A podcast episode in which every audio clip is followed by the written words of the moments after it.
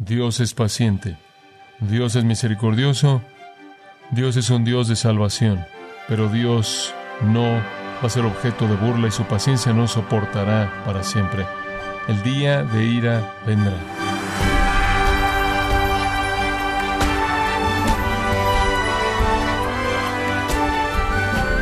Gracias, estimado oyente, por acompañarnos en Gracia a vosotros con el pastor John MacArthur. Nuestra sociedad y parte de la Iglesia está bajo la creencia impropia de que Jesús es maestro bondadoso y compasivo, dispuesto a darle lo que usted quiera, como si fuera un genio, tipo aladino y listo para complacerlo. Pero ¿cómo describe la Biblia a Jesucristo, especialmente en su papel en los tiempos postreros, en los tiempos finales? Hoy el pastor John MacArthur en la voz del pastor Luis Contreras nos enseña que Jesús es el juez, que vendrá a reinar con vara de hierro y traerá juicio a la humanidad. Esta es la parte final del mensaje justicia final, el regreso de Cristo, en gracia a vosotros.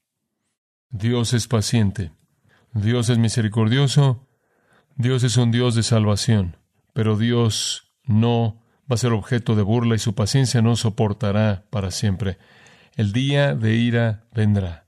Vayamos a la visión misma de ese día en el capítulo 19 de Apocalipsis. Es algo interesante que en Apocalipsis 19 usted tiene la ejecución en el capítulo 19, aunque usted tiene el tribunal y la corte en el capítulo 20. El juicio va a ser descrito en el capítulo 20, versículos 11 en adelante, conforme el juicio del gran trono blanco es presentado. Pero su ejecución ocurre antes de eso, esto es su ejecución física. Multitudes por todo el mundo son traídos a donde es llamado el Valle de la Decisión, el Valle de Josafat. No están ahí para tomar una decisión, están ahí para ser víctimas de la decisión que tomó hace mucho tiempo atrás Dios el juicio ya ha decidido que este es el día de la ejecución. Ahora, con todo ese trasfondo, llegamos al versículo 17. Solo dos cosas que ver en este texto. La conquista anunciada. Vamos a comenzar ahí en los primeros dos versículos de apertura. Y vi literalmente un ángel que estaba en pie en el sol, y clamó a gran voz diciendo a todas las aves que vuelan en medio del cielo, Venid y congregaos a la gran cena de Dios para que comáis carnes de reyes y de capitanes y carnes de fuertes, carnes de caballos y de sus jinetes, y carnes de todos, libres y esclavos, pequeños y grandes. Un ángel. Sabemos que los ángeles están asociados con el juicio. Se hace referencia a ellos en el Antiguo Testamento. Por parte de los profetas vemos la misma escena. Pero a lo largo del libro de Apocalipsis, los ángeles aparecen en momentos muy importantes de juicio. Este ángel que está de pie en un lugar de mando es el primer indicador del fin. Este ángel estando de pie sobre el sol, esto quiere decir que quizás él crea una especie de eclipse. Esto es antes de que el sol se apague. Este ángel clamó a gran voz, diciendo a todas las aves que vuelan en medio del cielo, venid y congregaos a la gran cena de Dios. El mundo va a ser una carnicería y un centro en particular será la tierra de Israel y las aves van a venir y van a comer la carne. Y no importa si son príncipes o pordioseros grandes o pequeños van a ser reducidos a alimento. Ve el versículo 18, para que comáis carnes de reyes y de capitanes y carnes de fuertes, carnes de caballos y de sus jinetes y carnes de todos, libres y esclavos, pequeños y grandes cadáveres que estarán ahí sin ser sepultados. El banquete será de carne por todo el mundo. Entonces la conquista es anunciada por un ángel llamando a las aves para que se alimenten de los cadáveres. Hay un segundo punto que considerar aquí, y está en los últimos versículos 19 al 21. La conquista cumplida, la conquista anunciada y la conquista cumplida. Y ahora Juan ve a la bestia y a los reyes de la tierra y a sus ejércitos reunidos para guerrear contra el que montaba el caballo y contra su ejército. Esta es la guerra final y vi a la bestia. Ese es el anticristo, el gobernante mundial durante el tiempo de la tribulación. Es descrito a detalle de regreso en el capítulo 13, versículos 1 al 8. Él es poderoso, él es blasfemo, él opera bajo autoridad satánica y bajo poder satánico. Él es el líder mundial. El versículo 8 dice que todos los que moran sobre la tierra lo adorarán. Aquellos cuyos nombres no estaban escritos en el libro de la vida del Cordero. El mundo entero va a adorar este anticristo identificado como la bestia que sale de la tierra. Él es la cabeza del mundo. Y entonces la bestia es apresada y con ella el falso profeta. Ahí en el versículo 20 diremos más de eso. Y vi a la bestia, a los reyes de la tierra y a sus ejércitos reunidos para guerrear contra el que montaba el caballo y contra su ejército. Están reunidos para guerrear contra Jesucristo y contra los santos y los ángeles que regresan con él. La batalla está lista. Zacarías 14:5 habla de esto y e identifica el ejército de Cristo como todos los santos con él. Sus enemigos tuvieron éxito en matarlo cuando él vino en humildad y gracia. Lo odiaron cuando curó, lo odiaron cuando mostró misericordia. Imagínense cómo lo van a odiar cuando hayan estado bajo su juicio imparable en severidad esos últimos tres y medio años durante la segunda mitad de la tribulación. Y después sucede. La bestia es apresada y con ella el falso profeta también descrito en el capítulo 13, versículos 11 al 13. El falso profeta, en cierta manera, es el asociado religioso del anticristo, quien hace algún tipo de engaño, engañando a los que recibieron la marca de la bestia y haciendo que adoren al anticristo. Entonces el anticristo tiene un asistente que hace algún tipo de señales o maravillas que le da a la gente la ilusión que Él es un líder sobrenatural y el mundo entero lo sigue a Él. Allá atrás en el capítulo 13, versículo 16, dice que sea que a todos, pequeños y grandes, ricos y pobres, libres y esclavos, se les pusiese una marca en la mano derecha o en la frente, y que ninguno pudiese comprar ni vender, sino el que tuviese la marca o el nombre de la bestia o el número de su nombre. Entonces, si usted no se identifica con la bestia, no puede sobrevivir y no puede sobrevivir porque no puede operar en la sociedad si no tiene el número. Entendemos eso con las tarjetas de crédito, entendemos cómo todo mundo puede ser identificado, entendemos eso por la Internet, todo el mundo sabe quiénes somos y dónde estamos debido a los celulares. Usted podría ser borrado si usted no adora a la bestia. Entonces, los dos líderes en quienes habitan demonios satánicos, uno político y uno religioso, son capturados o apresados primero y arrojados de regreso al versículo 20, lanzados vivos dentro de un lago de fuego que arde con azufre.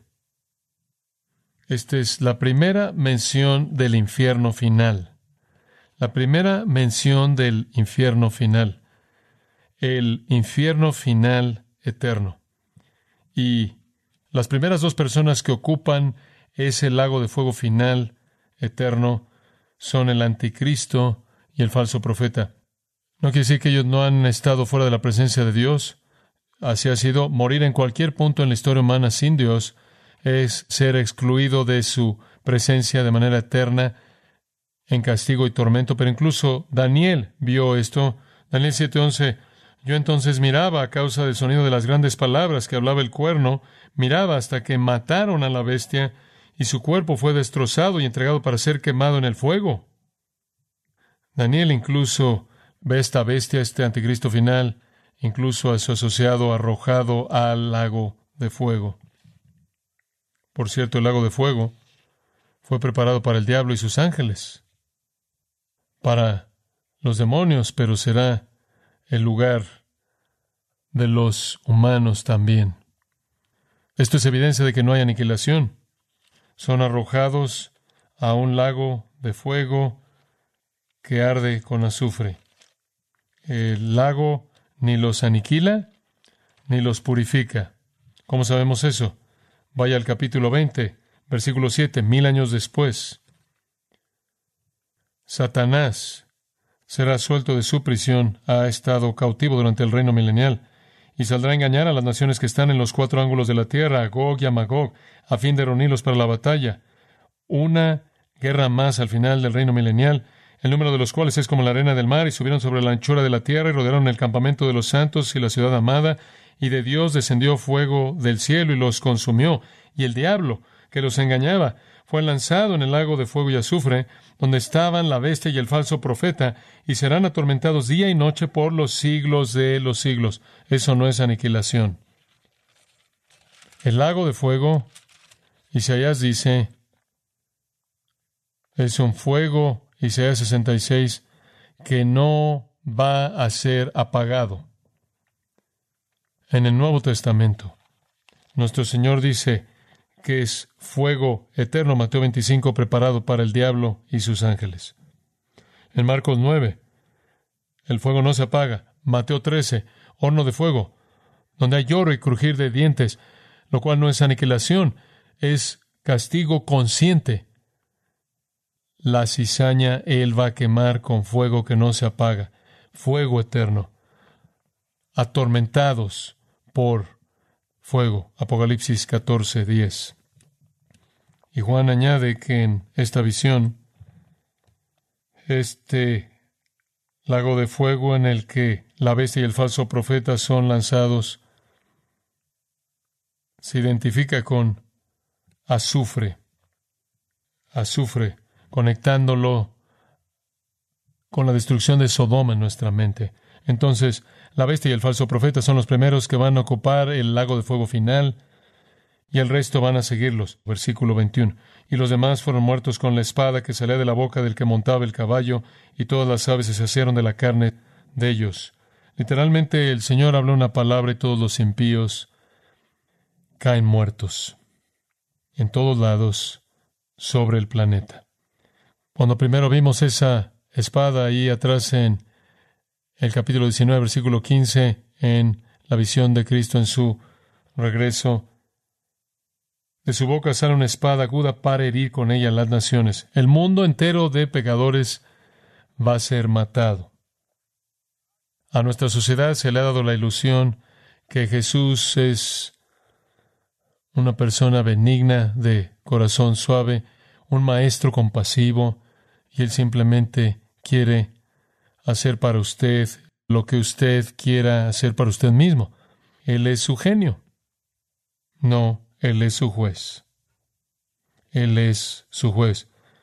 Repentinamente todo se va a acabar. Repentinamente no habrá más guerra. Millones de personas han muerto en guerras.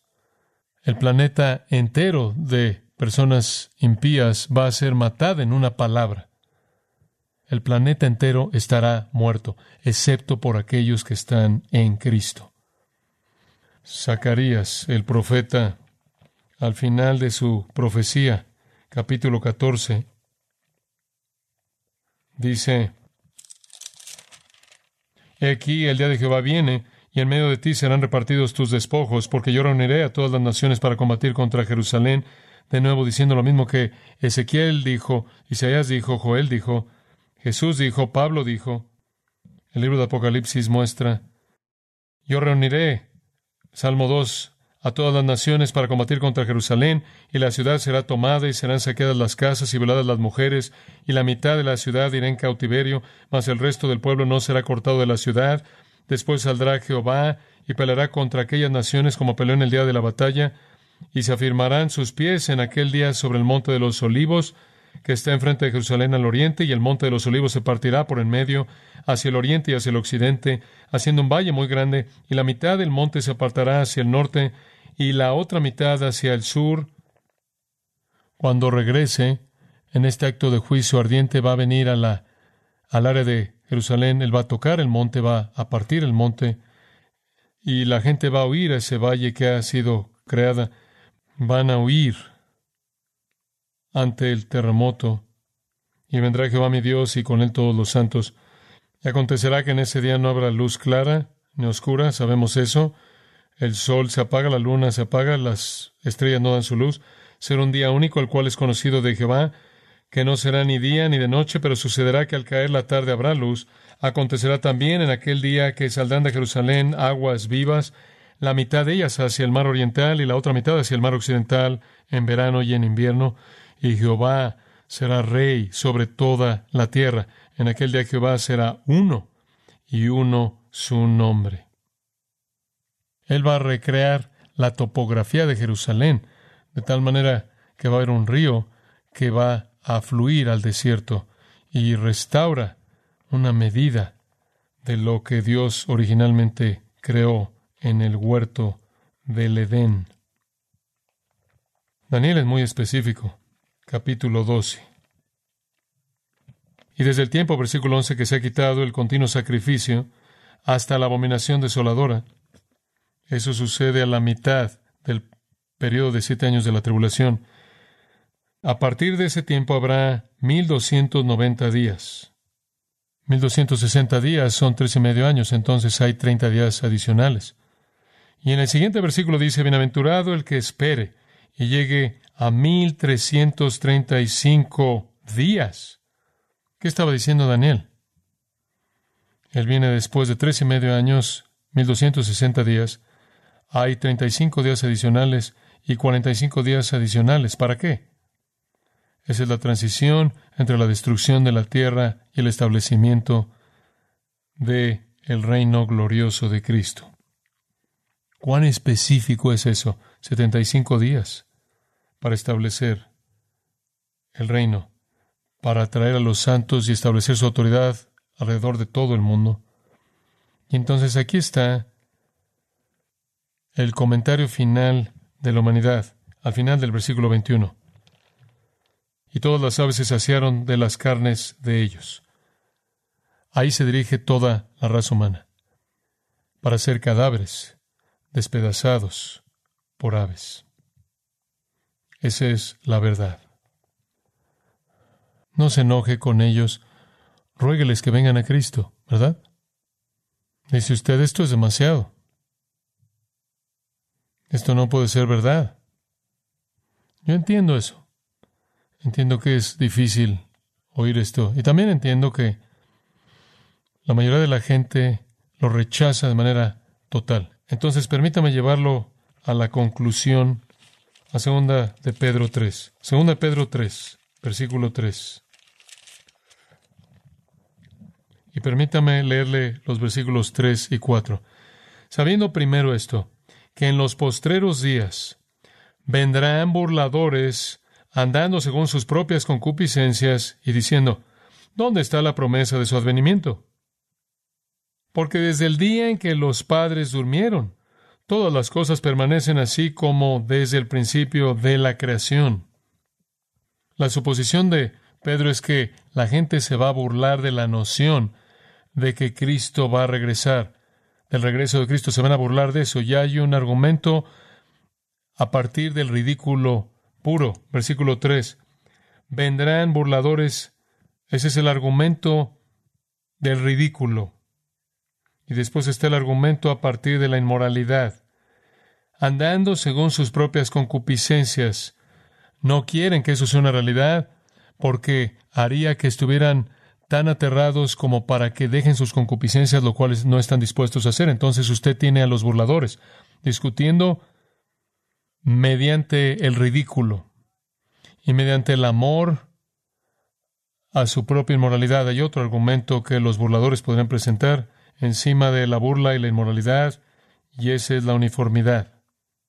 Todo sigue así como desde la creación, nada como eso jamás ha pasado. Ningún juicio divino jamás ha venido.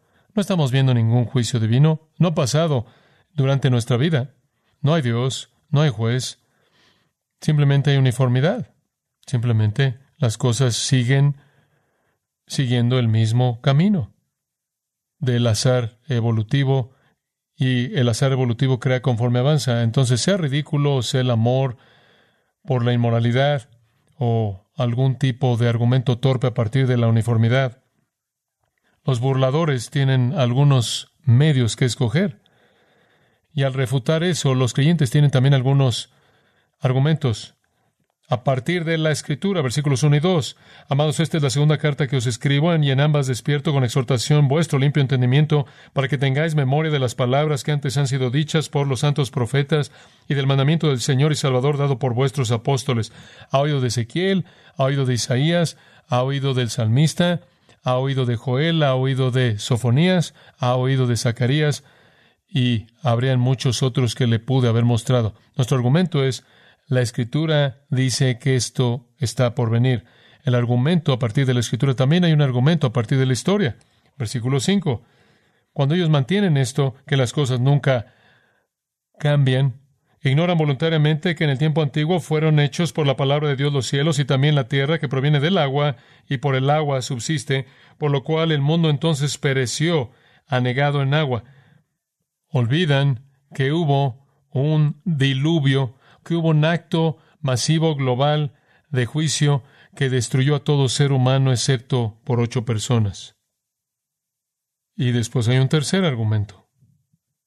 El argumento a partir de la eternidad. No ignoréis esto, amados, simplemente porque parece como que es mucho tiempo para ustedes y el juicio no ha venido. Que con el Señor un día es como mil años y mil años como un día. Dios no tiene un reloj. Presentamos nuestro argumento a partir de la autoridad de la Escritura. Presentamos nuestro argumento a partir del diluvio universal, prueba de lo cual se encuentra en los fósiles alrededor del planeta. Presentamos nuestro argumento a partir de la naturaleza de Dios, que Dios existe sin referencia al tiempo, hay otra realidad más. Y ese es el argumento a partir de la gracia, versículo 9. El Señor no retarda su promesa. Según algunos la tienen por tardanza. No piense que simplemente se tarda en preparar el plan, sino que es paciente para con nosotros, no queriendo que ninguno perezca, sino que todos procedan al arrepentimiento. ¿Qué está esperando el Señor? Está esperando que usted venga al arrepentimiento. Pero, versículo 10, el día del Señor vendrá como ladrón, en el cual los cielos pasarán con gran estruendo, y los elementos ardiendo serán deshechos, y la tierra y las obras que en ella hay serán quemadas. Eso, de hecho, sucede al final del reino de mil años. Puesto que todas estas cosas han de ser desechas, ¿cómo no debéis vosotros? Él va a destruir a todos los impíos y después va a destruir al universo. ¿Qué tipo de personas deben ser en santa y piadosa manera de vivir? No impiedad, esperando y apresurándonos para la venida del día de Dios, en el cual los cielos encendiéndose serán deshechos y los elementos siendo quemados. Esa es una implosión atómica que hace que todo lo que existe deje de existir. Pero nosotros esperamos, según sus promesas, cielos nuevos y tierra nueva, en los cuales mora la justicia. Entonces, ¿qué tipo de persona debe ser usted? Sea diligente ser hallado en Él. Esté en Cristo, y de esta manera esté en paz, con un alma satisfecha, sin mancha irreprensible. Y allí en el versículo 17, Amados, guardaos que no sean arrastrados por el error de los inicuos y caigan de su firmeza. Aquí están las implicaciones de esto para nosotros. Esté en Cristo. en paz con Dios, sin mancha irreprensible, guardándose en contra del error, para que no caiga de su estabilidad espiritual. Y después finalmente en el versículo 18, multiplique en la gracia y el conocimiento de nuestro Señor y Salvador Jesucristo. Enfóquese en Cristo, ¿verdad? A Él sea gloria ahora y hasta el día de la eternidad. Amén.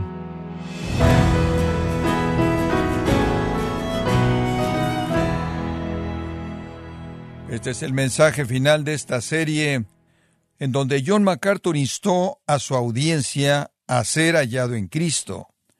El final se acerca en este drama de la redención y sólo aquellos que se han arrepentido de sus pecados, y confiado en Cristo como su Salvador, son los que serán rescatados de la ira de Dios en el juicio venidero. Este fue el mensaje justicia final, el regreso de Cristo, y gracias por sintonizarnos aquí en Gracia a vosotros. Estimado oyente, quiero recomendarle el libro El Evangelio según Dios, en donde John MacArthur explica la profecía del siervo sufriente en Isaías 53, prediciendo la crucifixión de Cristo, suceso clave del plan redentor. Adquiéralo en la página de gracia.org o en su librería cristiana más cercana. Estimado oyente, quiero recordarle que puede escuchar, leer y bajar la transcripción de este sermón como de cualquier otro, así como también puede leer artículos relevantes en nuestra sección de blogs. Este material lo encuentra disponible en gracia.org sin costo alguno para usted.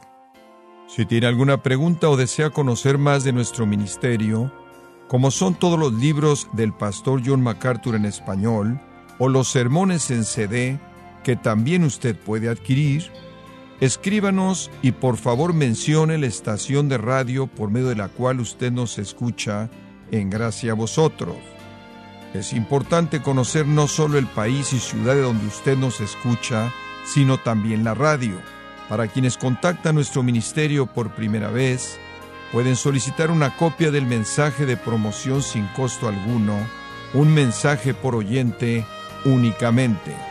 Si usted vive en los Estados Unidos o Puerto Rico, escríbanos a Gracia Vosotros, P.O. Box 4000, Panorama City, California 91412. O puede escribirnos a través del siguiente correo electrónico radio arroba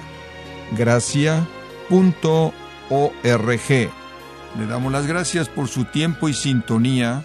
En nombre del pastor John MacArthur y del personal, y le comento que estamos orando para que Dios continúe extendiendo su gracia en usted.